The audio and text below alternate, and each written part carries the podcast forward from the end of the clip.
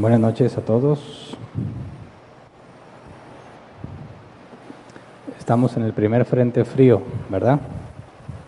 Y sí se siente la diferencia. Ayer cayó agua como en el diluvio. Hace muchos años que no veía llover así. Y me tocó manejando. Sí estuvo feo, no se veía nada, pero gracias a Dios no pasó nada. Bien, hoy vamos a estudiar la tercera parte de leyes para los sacerdotes y lo vamos a dejar en cuatro partes. Si Dios quiere, el próximo miércoles terminamos el capítulo 7. La semana pasada alcanzamos a ver el primer caso de sacrificio de comunión, ¿verdad? El de acción de gracias. Y mencioné que había más casos, hay dos más. son tres en total. Sacrificio de comunión por acción de gracias, por un voto o por ofrenda voluntaria.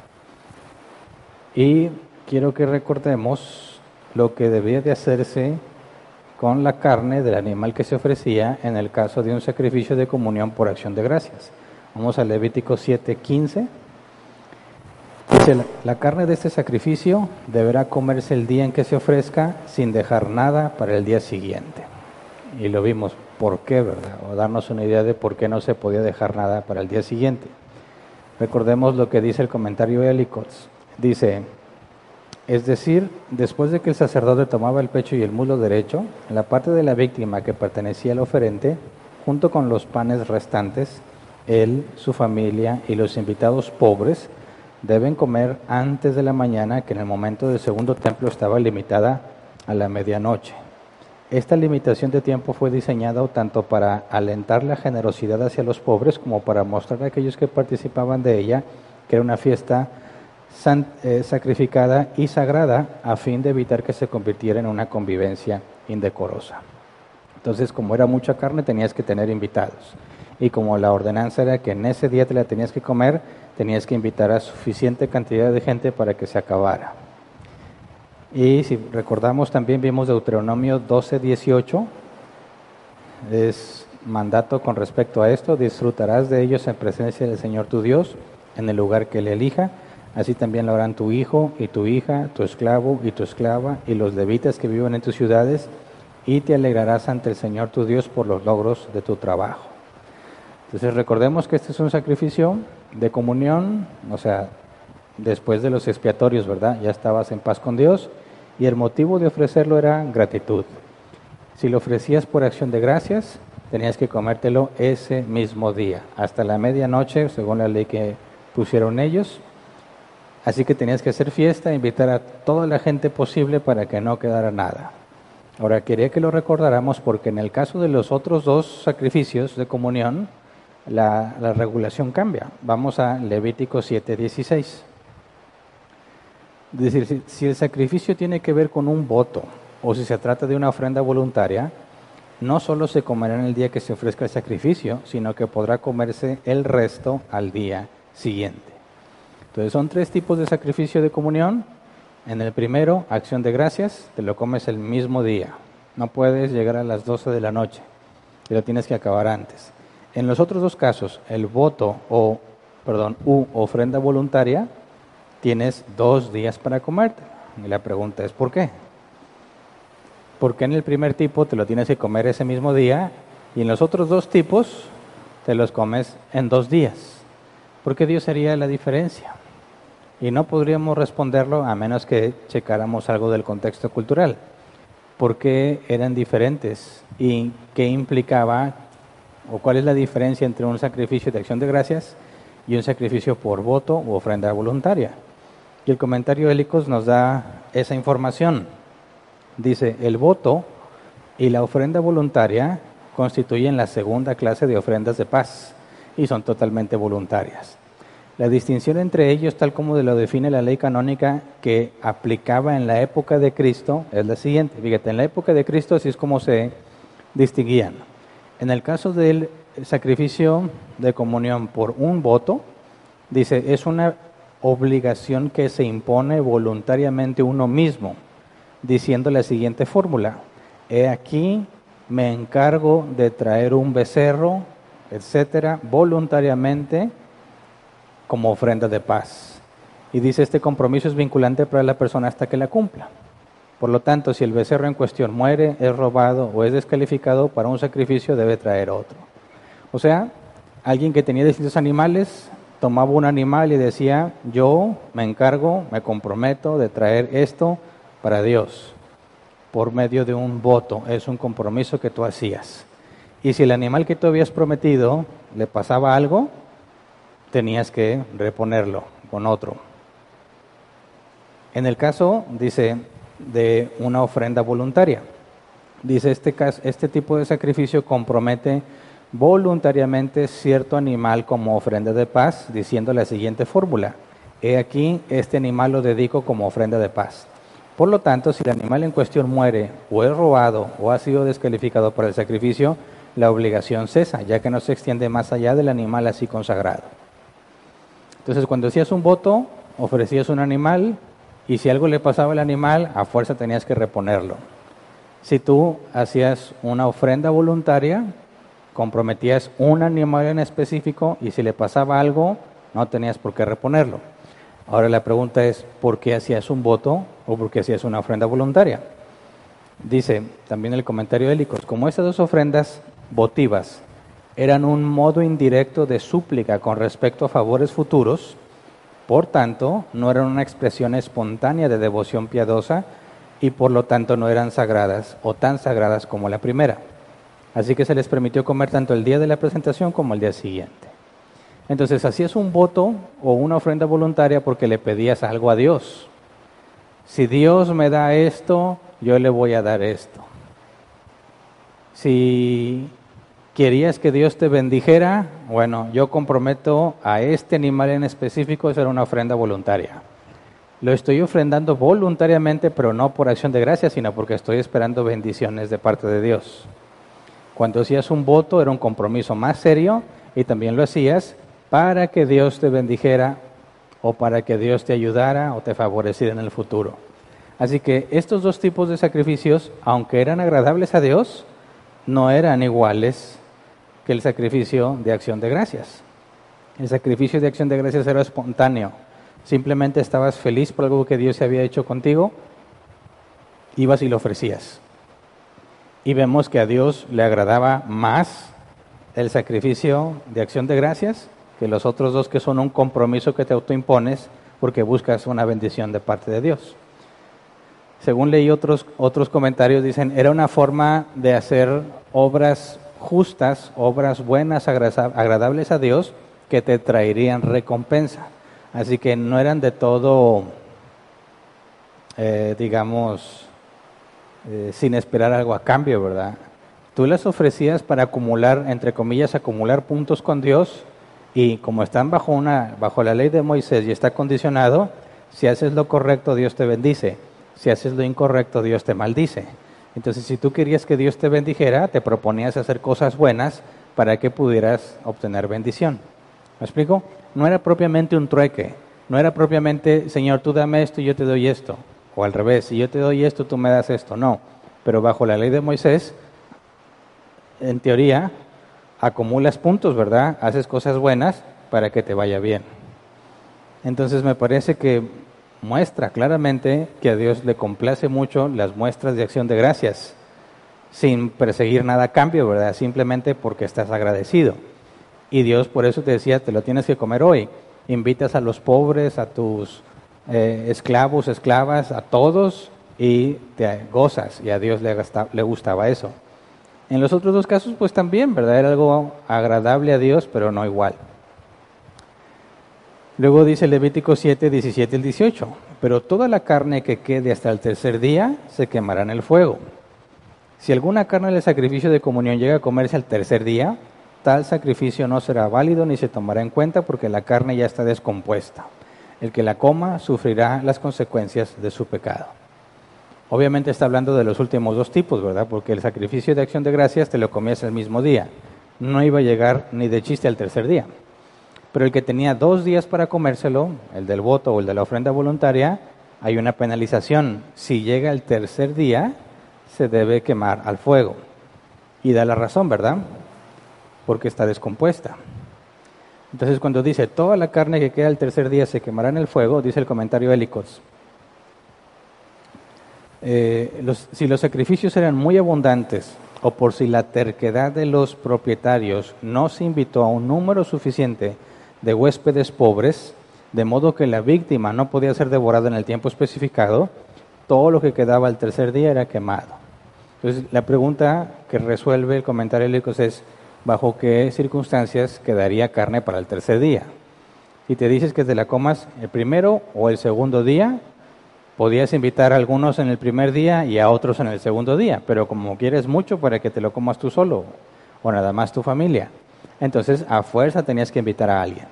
¿Bajo qué condiciones llegaría o quedaría carne para el tercer día? Bueno, porque no invitaste a suficientes personas. Y si no invitaste a suficientes personas, tienes que quemarlo, ¿verdad?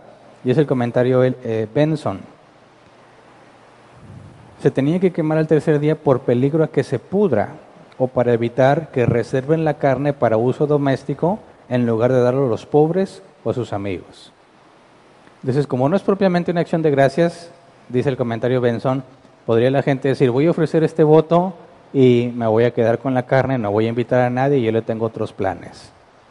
Bueno, se tiene que quemar porque se pudre o si no se podría, pudría, perdón, podía estudiarle otros usos, ¿verdad? Planear usar esa carne con otros propósitos, de manera que Dios buscaba que eso no sucediera. Y cuando dice el versículo 18, si alguna carne del sacrificio de comunión llega a comerse al tercer día, tal sacrificio no será válido ni se tomará en cuenta, porque la carne ya está descompuesta.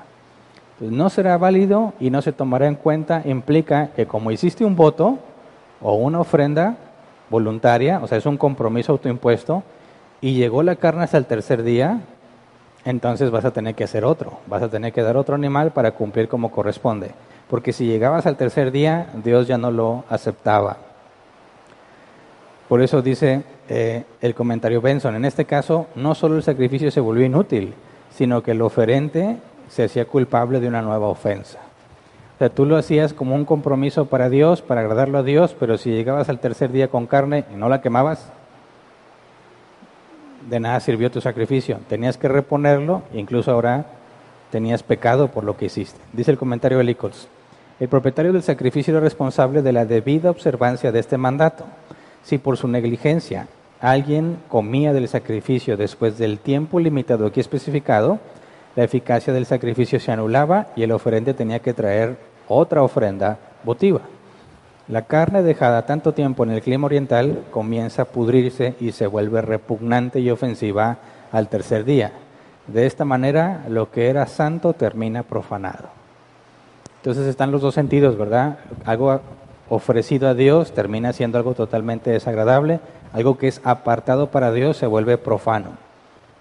Y el segundo, pues, negligencia del que lo ofrecía.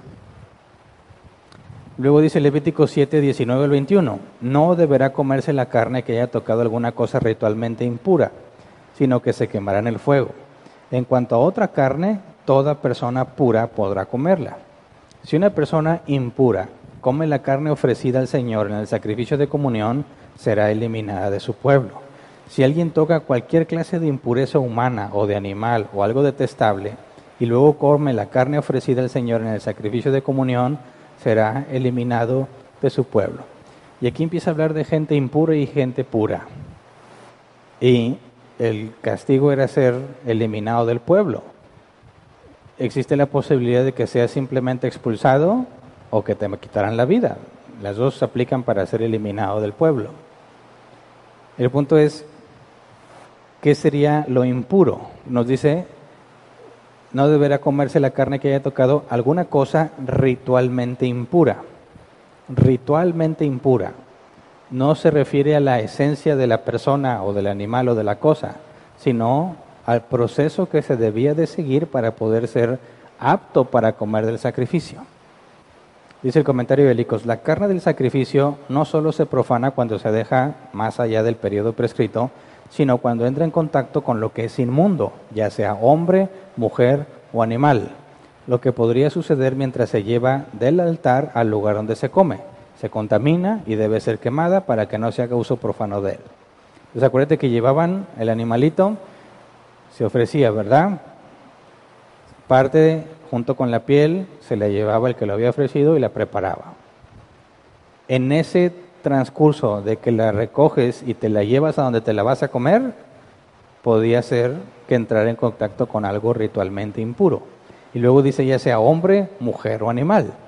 ¿Qué hace que un hombre sea impuro o que una mujer sea impura? Eso lo explica hasta Levítico 11, pero vamos a leer un pequeño cacho de eso para entenderlo. Levítico 11, versículo 24 al 31. Dice, ustedes quedarán impuros por lo siguiente, y vino una lista de lo que te convierte en impuro, ritualmente impuro. Dice, todo el que toque el cadáver de esos animales quedará impuro hasta el anochecer. Pausa. Esos animales es el contexto inmediato anterior. Habla de cierto tipo de cuadrúpedos y cierto tipo de insectos y cierto tipo de cosas que no las vamos a leer por cuestión de tiempo, pero cuando lleguemos a ese capítulo lo estudiaremos a detalle. Entonces, todo el que toque el cadáver de esos animales quedará impuro hasta el anochecer. Hasta el anochecer, ¿verdad? No te duraba la impureza varios días. Versículo 25. Eh, todo el que recoja alguno de esos cadáveres, perdón, cadáveres, deberá lavarse la ropa y quedará impuro hasta el anochecer. Considerarán impuro a todo animal que no tenga la pezuña partida ni sea rumiante Cualquiera que lo toque quedará impuro. De los animales de cuatro patas tendrán por impuro a todo el que se apoya sobre sus plantas. Cualquiera que toque su cadáver quedará impuro hasta el anochecer. Y todo el que lo recoja deberá lavarse la ropa y quedará impuro hasta el anochecer. A estos animales ustedes los considerarán impuros. Entre los animales que se arrastran, ustedes considerarán impuros a la comadreja, al ratón, a toda clase de lagartos, a la salamanquesa, a la iguana, al camaleón y a la salamandra. Estos son los animales que ustedes considerarán impuros entre los que se arrastran. Todo el que toque el cadáver de esos animales quedará impuro hasta el anochecer. El cadáver de los animales, ¿verdad? Y si estaba vivo, no pasaba nada, pero si ya estaba muerto y lo tocabas, quedabas impuro. Entonces, si por alguna razón tú habías tocado el cadáver de esos animales o a ti te tocó encontrarlo y deshacerte de él, tenías que lavarte la ropa y todo ese día estabas impuro. Entonces, si alguien llegaba con el carne del sacrificio, ¿verdad? Ya sea de acción de gracias, de voto, de ofrenda voluntaria, y te decía, te invito a que comamos, tenías que decir que no puedes porque estás ritualmente impuro. Y no se te quita hasta el anochecer.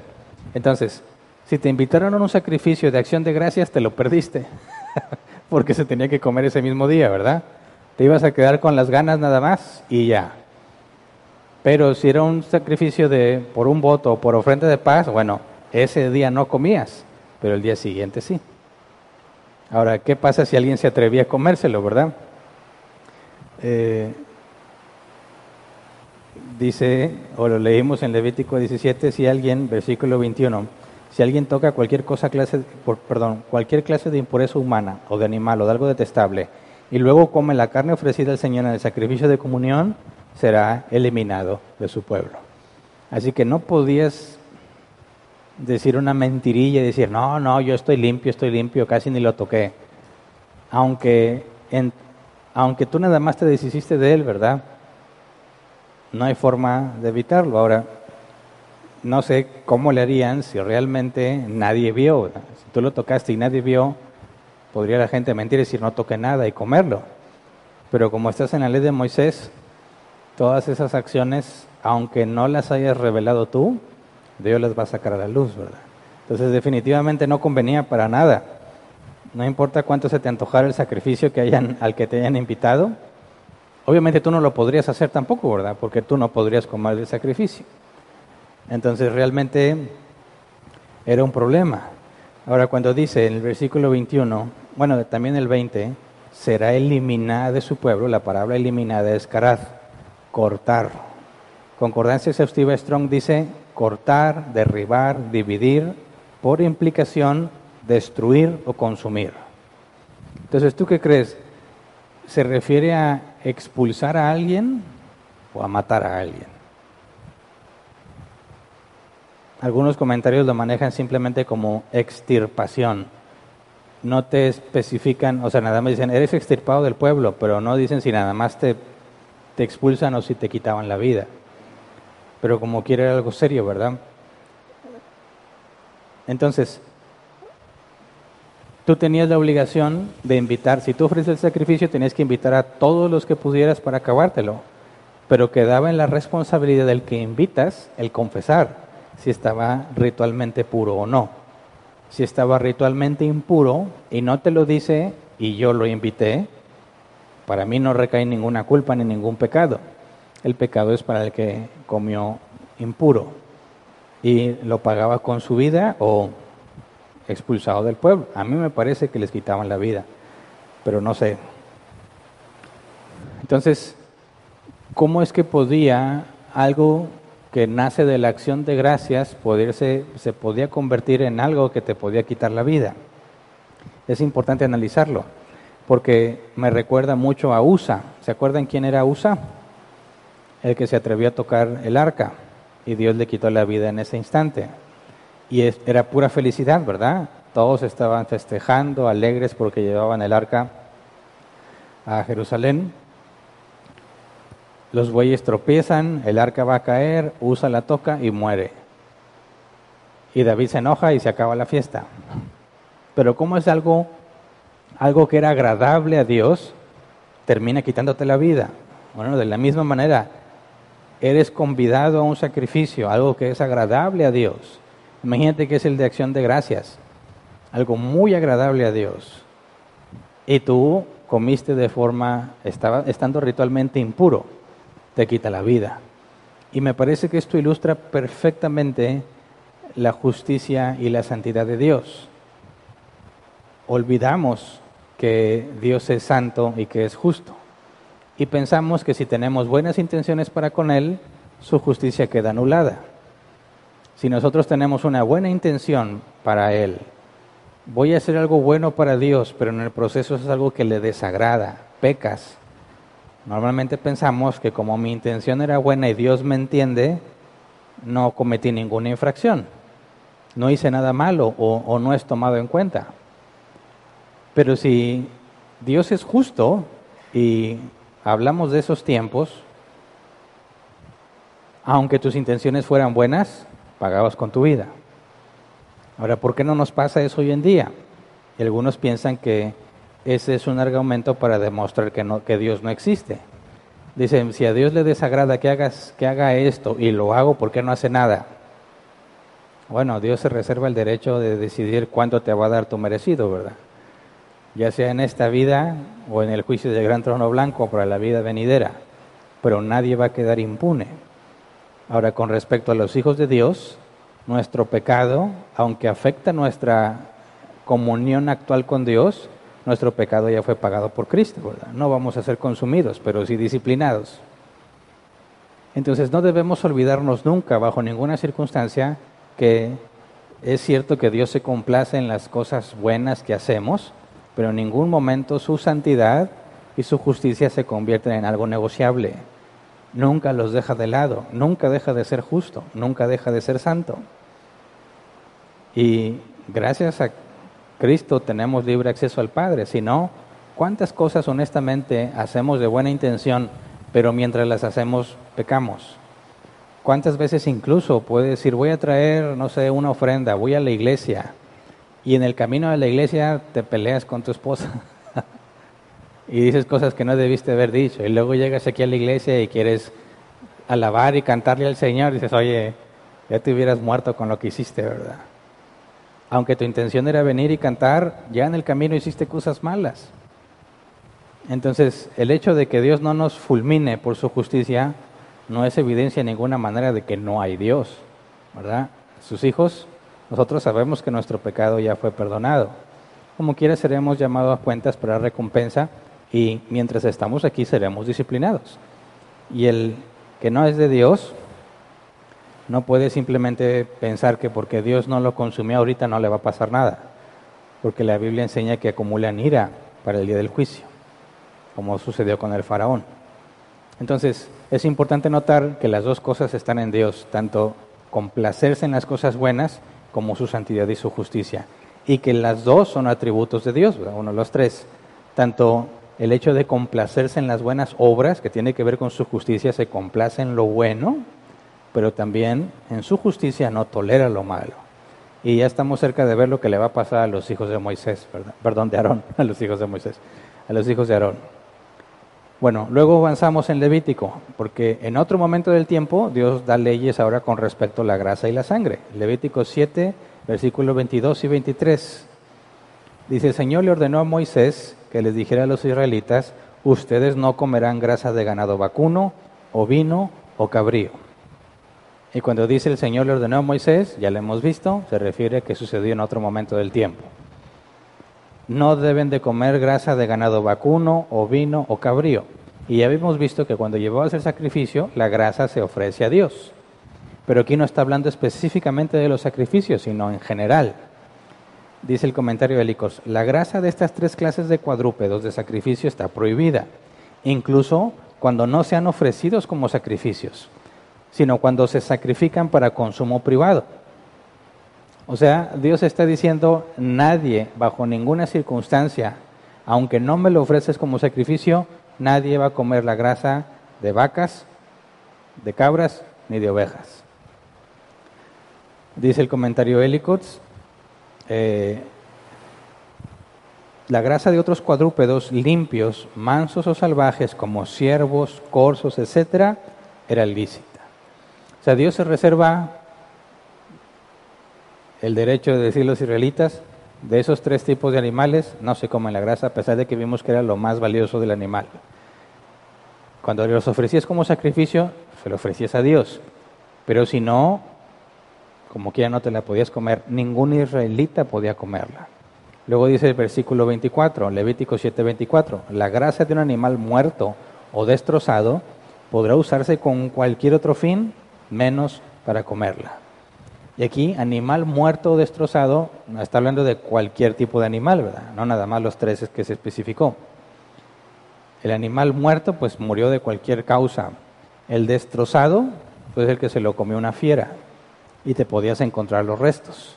Y si te encontrabas los restos, no te puedes comer la grasa. O sea, la gente se lo comía como quiera, ¿verdad?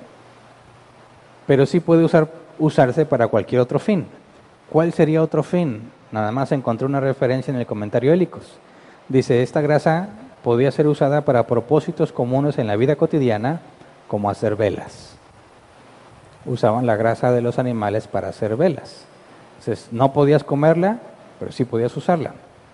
Luego dice el versículo 25, todo el que coma grasa de animales presentados como ofrenda por fuego al Señor será eliminado de su pueblo. O sea, si tú llevabas el sacrificio y la grasa que es para Dios, tú la guardabas para ti o la ocultabas un poquito para comértela, eh, serías eliminado del pueblo. Probablemente te quitaban la vida. Dice el comentario de Licots, si lo hacía, eh, ¿cómo decir esta palabra? Si lo hacía eh, deliberadamente, o sea, si lo hacía deliberadamente, incurría en la pena de extirpación y si lo hacía sin darse cuenta, era golpeado con 40 azotes menos uno y tenía que traer la ofrenda por el pecado señalada. 40 azotes menos uno, ya investigué por qué el menos uno.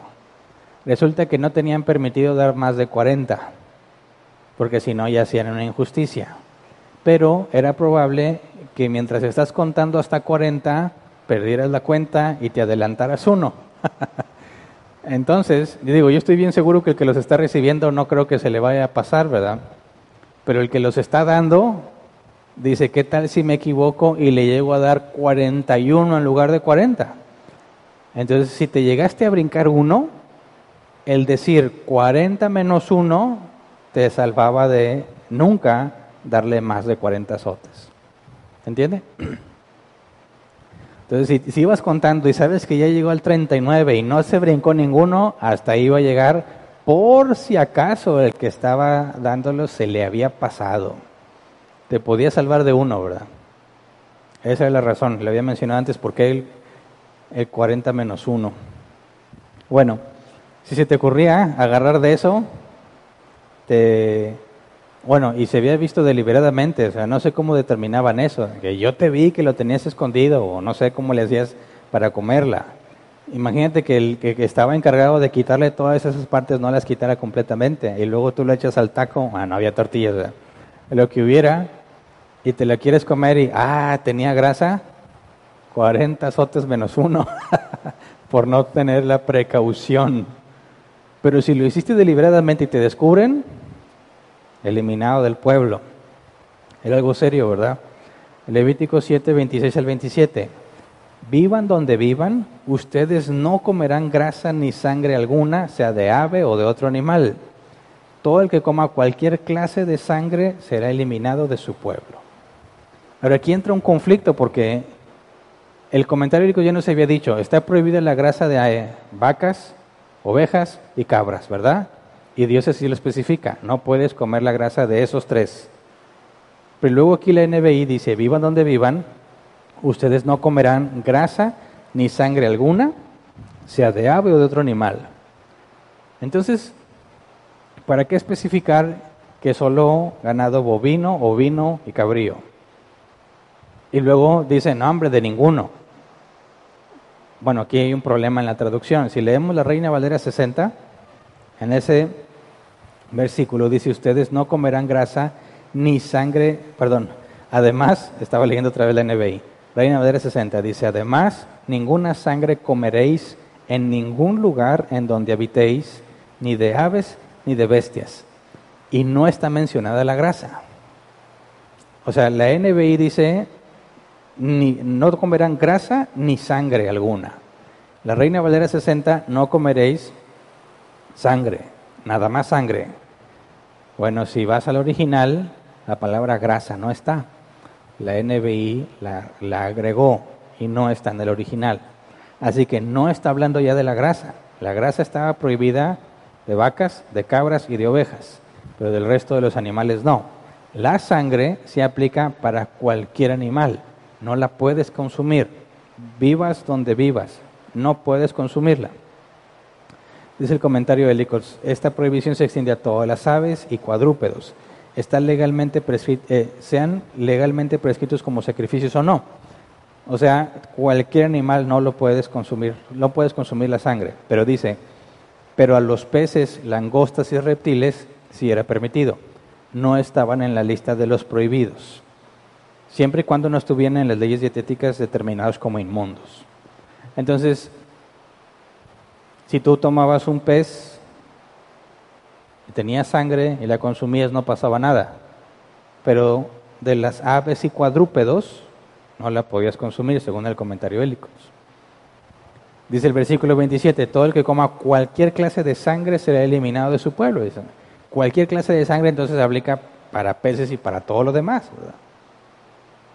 Pero el punto es por qué. ¿Por qué no la puedes consumir? Ahora, este, fritada se llama, ¿verdad? La que consumen acá en el norte, que es sangre de cabrito, ¿verdad? Y muchos cristianos dicen que no la puedes comer. Y les preguntas por qué, dice, porque no puedes comer sangre, está en la Biblia claramente especificado. Y dice, todo el que coma sangre de cualquier clase será eliminado de su pueblo.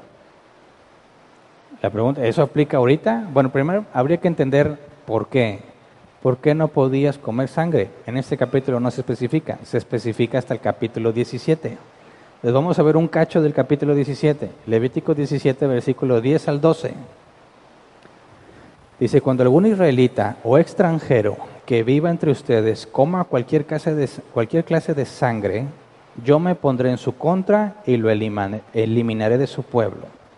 Porque la vida de toda criatura está en la sangre yo mismo se la he dado a ustedes sobre el altar para que hagan propiciación por ustedes mismos, ya que la propiciación se hace por medio de la sangre. Por eso les digo, ninguno de ustedes deberá comer sangre, ni tampoco deberá comer el extranjero que viva entre ustedes. Y dicen, ya ves, el extranjero, tampoco el extranjero, y nosotros somos extranjeros porque no somos israelitas. Ese es el argumento que dicen. Y no debes de comerla, porque la vida está en la sangre. Pregunto, ¿aplica para nosotros o no? ¿Te puedes comer una fritada sin que te acuse la conciencia? ¿O alguien te va a eliminar del pueblo de Dios? ¿Es pecado comer sangre hoy en día? Bueno, para responderlo tendríamos que decir, ¿por qué? A ver, dice, la sangre está en la vida. Perdón, la vida está en la sangre, al revés. La vida está en la sangre. ¿Y esa es la razón por la que no la puedo comer? No, esa no es la razón. Fíjate, versículo 11. Porque la vida de toda criatura está en la sangre. Yo mismo se la he dado a ustedes sobre el altar para que hagan propiciación por ustedes mismos, ya que la propiciación se hace por medio de la sangre. Esa es la razón. No porque la vida está en la sangre, sino porque Dios se las dio para que hagan propiciación por, por sí mismos. ¿Qué significa eso? La Biblia de Estudio de la Reforma dice, la vida es sagrada porque pertenece a Dios. Como señal de respeto por la vida y por su creador, ningún israelita podía comer carne con sangre porque la vida de la carne está en la sangre. Especifica israelita, ¿verdad?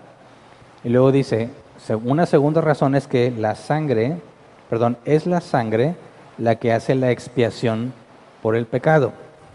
La sangre de los animales derramada en sacrificio reemplazaba y redimía simbólicamente la vida del que lo ofrecía. Debido a que la sangre animal es el signo de la salvación, el hombre no debía consumirla. Entonces, esa es la razón específica. Dios dijo, la sangre se las doy para expiación, para calmar la ira, ¿verdad? Porque el animal pagó. El animal paga con su muerte. Entonces la sangre es el símbolo de la expiación. Por eso no la puedes comer, porque ellos hacían sacrificios de expiación por medio de la sangre. Ahora, ¿nosotros hacemos eso? No, ya no hay sacrificios. El sacrificio que quitó nuestro pecado fue el de Cristo, y la Biblia asegura que fue una sola vez y para siempre. Entonces nosotros, a pesar de que no somos, ah, bueno, primero, no somos israelitas, ¿verdad? Segundo, no estamos bajo la ley de Moisés. Tercero, nosotros no hacemos sacrificios para expiación de nuestros pecados. Por eso cuando Pedro tuvo esta visión, estaba en ayuno en el techo de una casa, Dios ya había hablado con Cornelio y habían mandado por él. Pedro tiene una visión donde hay un manto con animales impuros y una voz del cielo que le dice, Pedro, mata y come. No, Señor, ningún animal impuro ha entrado en mi boca. Dios le dice, no llames impuro a lo que yo he limpiado. Está hablando específicamente en la visión de los animales.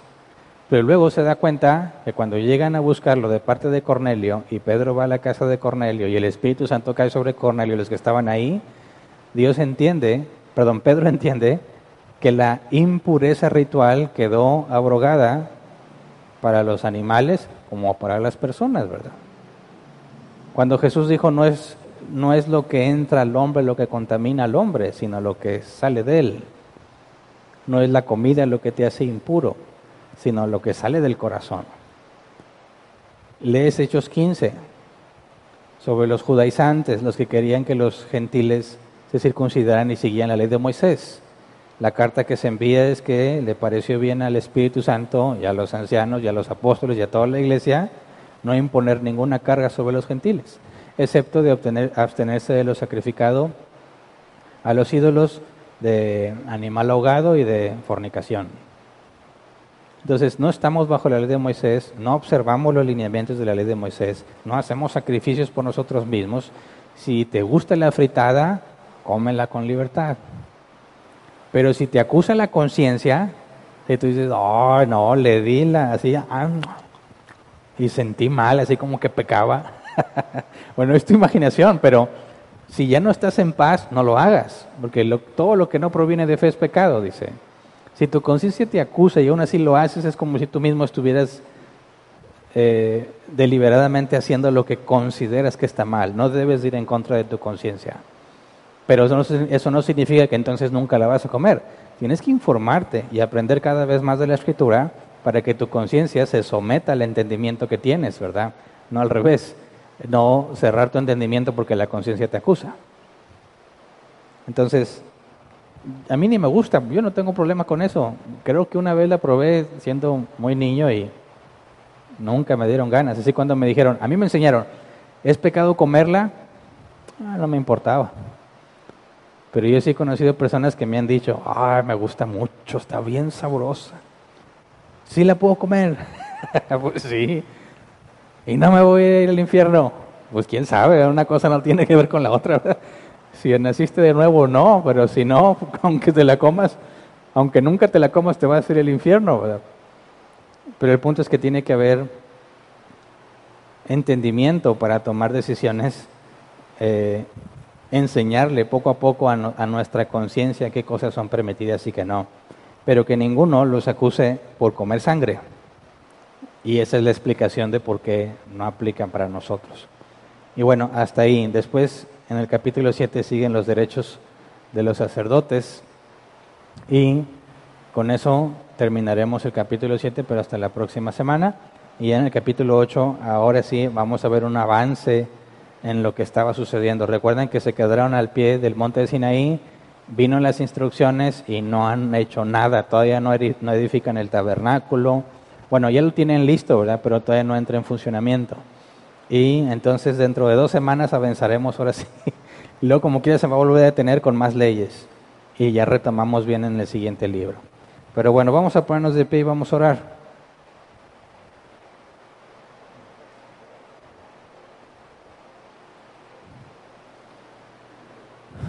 Bueno, la parte de las prohibiciones de sangre pues nos sirve para entender por qué no aplica para nosotros, porque muchos cristianos todavía tienen sus conciencias atadas a este tipo de cosas. Pero yo quisiera que nos fuéramos con, con los sacrificios de comunión, como Dios considera mucho más sagrado la muestra espontánea de gratitud, más que el compromiso previamente agendado. Y esto es importante que lo tomemos en cuenta, porque en el transcurso de la vida cristiana y en la lucha con la carne, tenemos que programarnos para hacer lo bueno. Por ejemplo, leer la Biblia, orar. Si no somos disciplinados, no lo vas a hacer. Y tienes que programarte un tiempo, ¿verdad? Desde tal hora a tal hora, en la mañana o en la noche. Y, y muchas veces te obligas a ti mismo porque tu carne no quiere hacerlo, estás cansado, tienes sueño, tienes otras ocupaciones y te obligas a ti mismo. Y, a veces caemos, no sé si te ha pasado, a veces caemos en esa, ¿cómo decirlo? En una situación en la que no es espontáneo ni genuino el buscar a Dios en oración, sino que te estás forzando, estás luchando contigo por hacerlo. Y debiéramos rogarle a Dios que haya un sentimiento de gratitud que nos lleve de forma espontánea a agradecerle, no nada más de una forma metódica o rutinaria de obligarnos a nosotros mismos. Es bueno que nos obliguemos a nosotros mismos a hacer lo que es bueno, pero tendemos a verlo así como que, bueno, voy a hacer cosas buenas para que, pues, crezca en santidad, ¿verdad? Y si crezco en santidad, me voy a apartar de más pecados. Y en cierta manera lo ves como un beneficio, se parece a los sacrificios de comunión por un voto o por la ofrenda voluntaria, como que esperas obtener algo a cambio. Hay algo como una especie de trueque donde tú ves un beneficio, pero los sacrificios de acción de gracias era simplemente porque estás agradecido. Y es fácil que perdamos eso, la alegría de orar, la alegría de tener un tiempo de comunión con Dios. Nuestra carne se opone y a veces es muy difícil que sea algo eh, que simplemente nace de nosotros. Es parte de la madurez cristiana el obligarte a ti mismo a hacer lo que debes hacer. Pero me parece que debemos de verlo desde esta perspectiva. Más que obligarnos simplemente a cumplir y estar contentos porque cumplimos, en ese momento en el que nos obligamos a hacer lo bueno deberíamos rogarle al Señor que produzca en nosotros acción de gracias.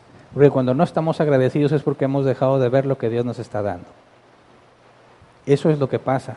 Nos, hacemos ciegos a las bendiciones de Dios. Nos acostumbramos a lo que nos da y ya no te sientes agradecido. Y debe ser mucho más importante la gratitud que el obligarnos de forma rutinaria a hacerlo. Ahora, si no te obligas a ti mismo, no lo vas a hacer, así que es una mezcla.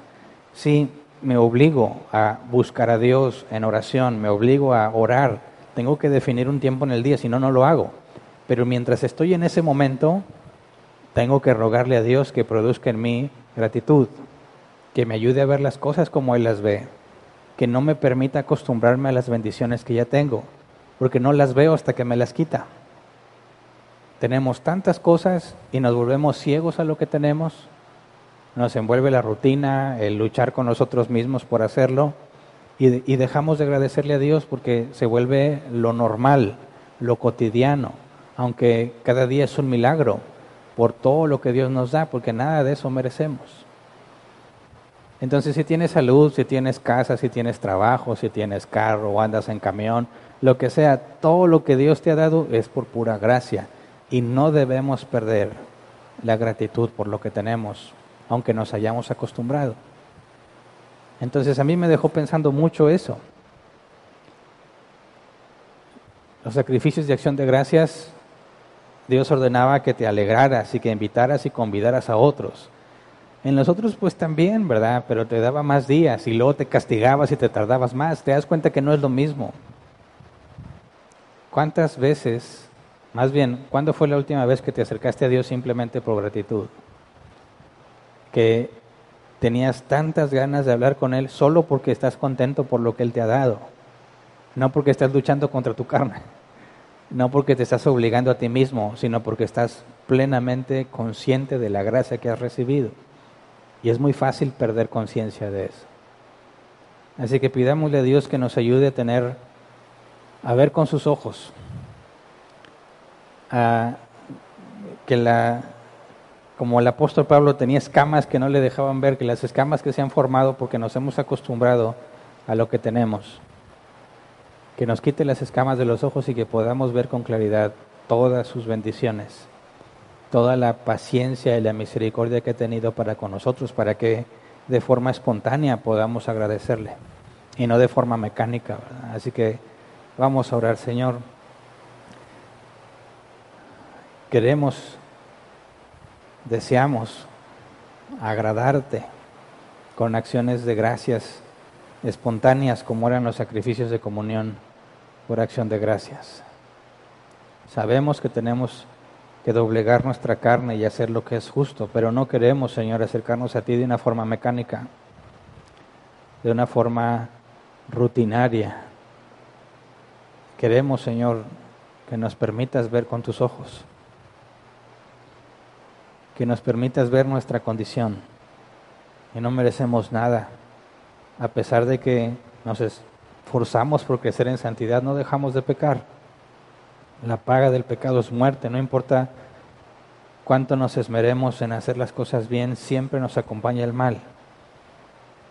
Y nos acostumbramos a nuestras faltas, nos acostumbramos a nuestro pecado y dejamos de verlo, dejamos de pedir perdón, dejamos de suplicarte porque nos des arrepentimiento, lo hacemos parte de nuestra vida y eso nos, nos hace ingratos, malagradecidos porque ya no vemos los favores, las bendiciones que nos das, la paciencia que nos tienes, la tolerancia que muchas veces muestras para con nuestras faltas, que a veces son repetitivas, Señor.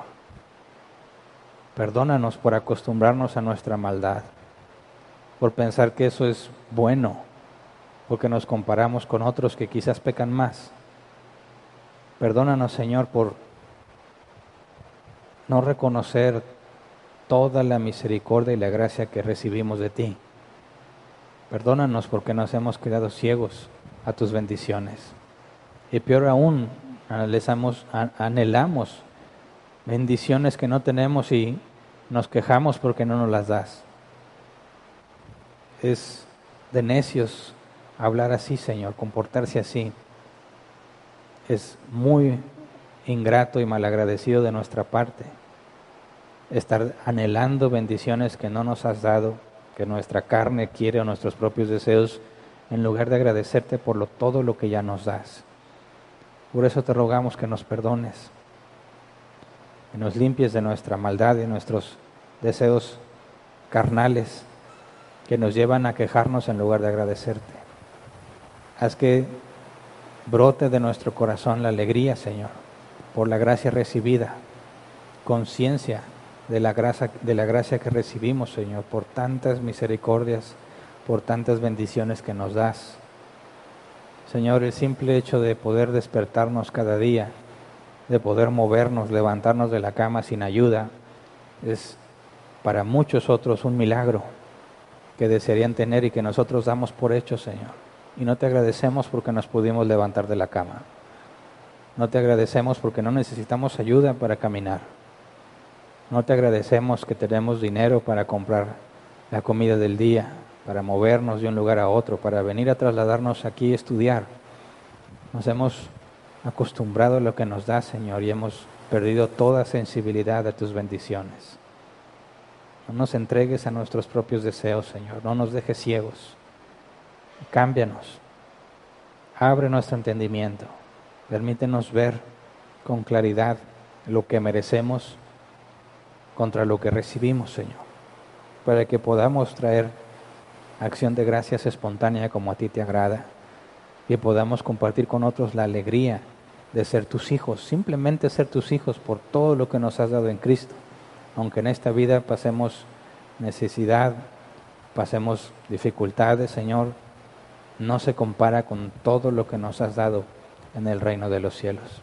Así que te rogamos, Señor, que nos cambies, que limpies nuestros ojos, que abras nuestro entendimiento para complacerte, Señor, orando a ti, buscándote con un corazón agradecido no de forma mecánica, sino de forma espontánea, Señor. Te lo rogamos en el nombre de Jesús. Amén.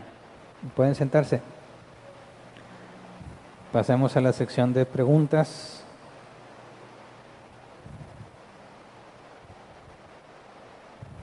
Tenemos 15 minutos para responderlas.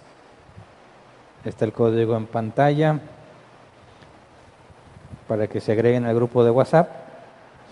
Si no estás en el grupo, escribe en los comentarios de Facebook o de YouTube y los nuestros hermanos de multimedia lo canalizan a este grupo. Bien, ya hay una pregunta, la voy a leer, dice Ramón Vega, ¿qué se refiere con la sangre en este versículo?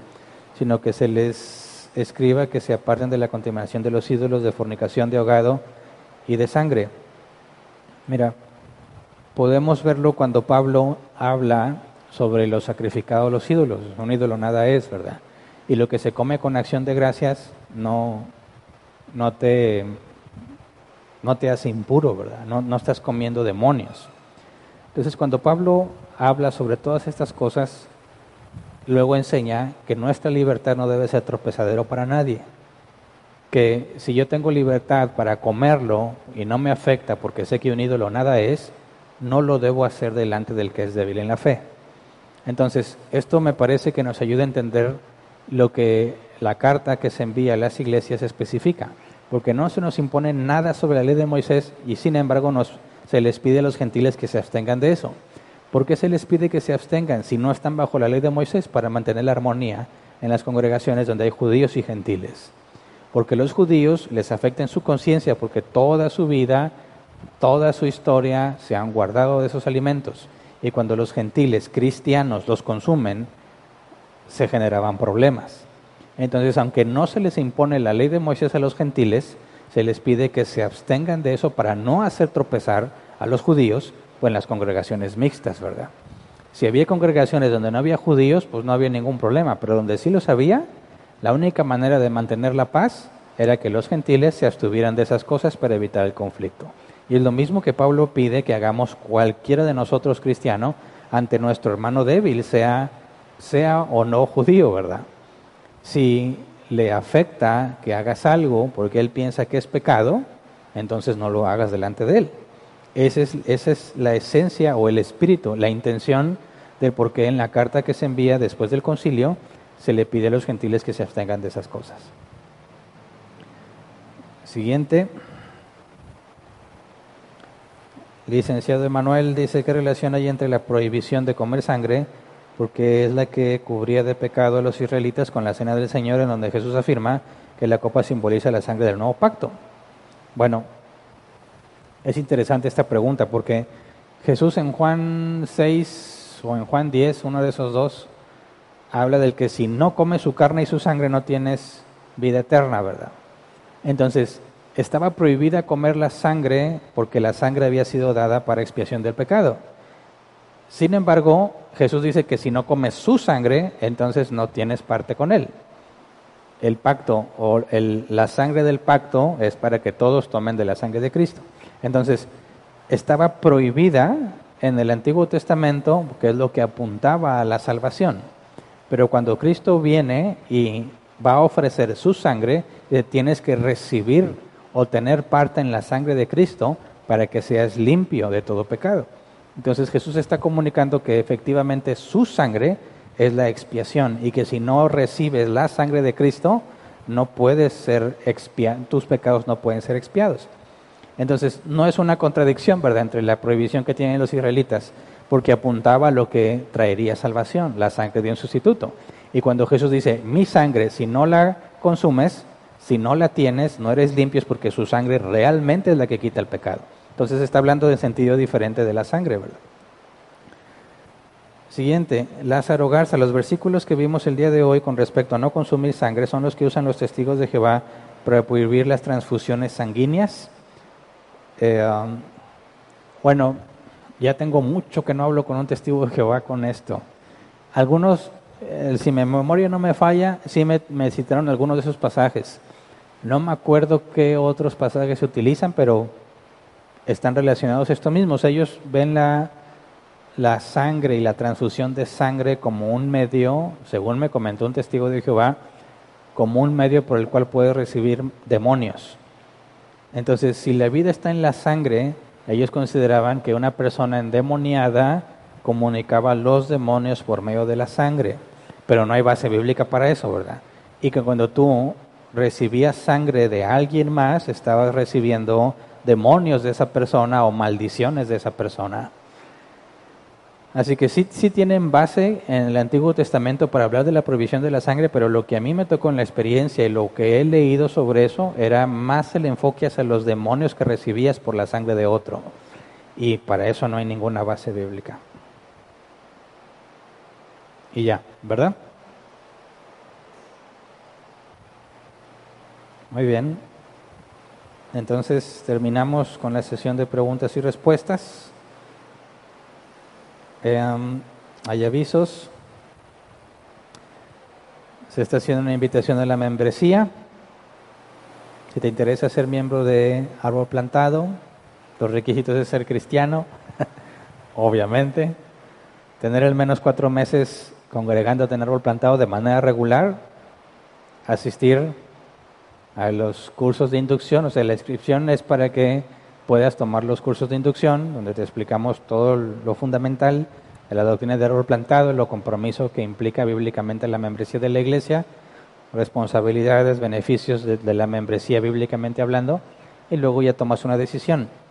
Entonces, si eres cristiano y ya tienes cuatro meses congregándote, al menos de forma regular, se entiende, porque ya me han preguntado, se entiende que como estábamos en un aforo muy reducido, a veces no alcanzabas lugar, ¿verdad? Entonces el criterio decir de forma constante no es todos los domingos. Podría ser un domingo sí y luego uno no, o dos no y uno sí, y se entiende que es porque el aforo estaba muy reducido. Pero ya el aforo está amplio, de hecho se amplió al 70%. Todavía estamos en proceso de ver cómo acomodamos las sillas para que quepa más personas. Todavía no lo resolvemos, pero estamos pensando en eso. Tengamos fe. Dios nos dará una alternativa para poder tener a más personas entre nosotros. Pero, digo, ya los cuatro meses pasados, pues hubo esos, esos problemas con el aforo. Para los siguientes, que hay más aforo, pues debe ser más regular la asistencia, ¿verdad? Así que sí se toma en cuenta la, la disminución que tuvimos del aforo para el criterio de si estuviste congregándote de forma constante o no. Y ya, ventas, recordad de las ventas y las ofrendas, ya saben, los hermanos que traen para vender y multiplicar la ofrenda que iban a tener. Y la ofrenda para que esto siga funcionando. El domingo retomamos, ahora sí, el tema que estábamos estudiando. Estábamos estudiando de fe y ciencia y vamos a seguir en ese camino. Este domingo vamos a ver la segunda parte, vamos a enfocarnos en la fe, pero desde un sentido, mmm, mejor no les digo, pero yo sé que sabemos que es la fe, ¿verdad? Pero no es el enfoque simplemente hablar bíblicamente de la fe, sino la esencia de lo que es la fe y cómo aquellos que son materialistas incluso tienen más fe que nosotros, aunque no se dan cuenta. Pero bueno, eso lo estudiaremos el domingo si Dios lo permite. Es todo, vayan con cuidado, deseo mucho que Dios los bendiga. Y si Dios quiere, nos vemos entonces en la próxima reunión.